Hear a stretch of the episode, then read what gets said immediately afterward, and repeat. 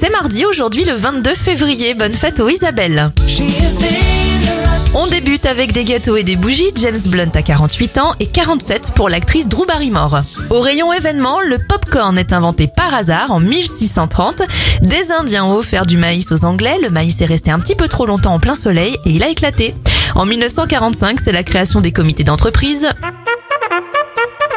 Et on termine avec une petite musique militaire. En 1996, Jacques Chirac annonce la fin du service obligatoire. Belle journée à vous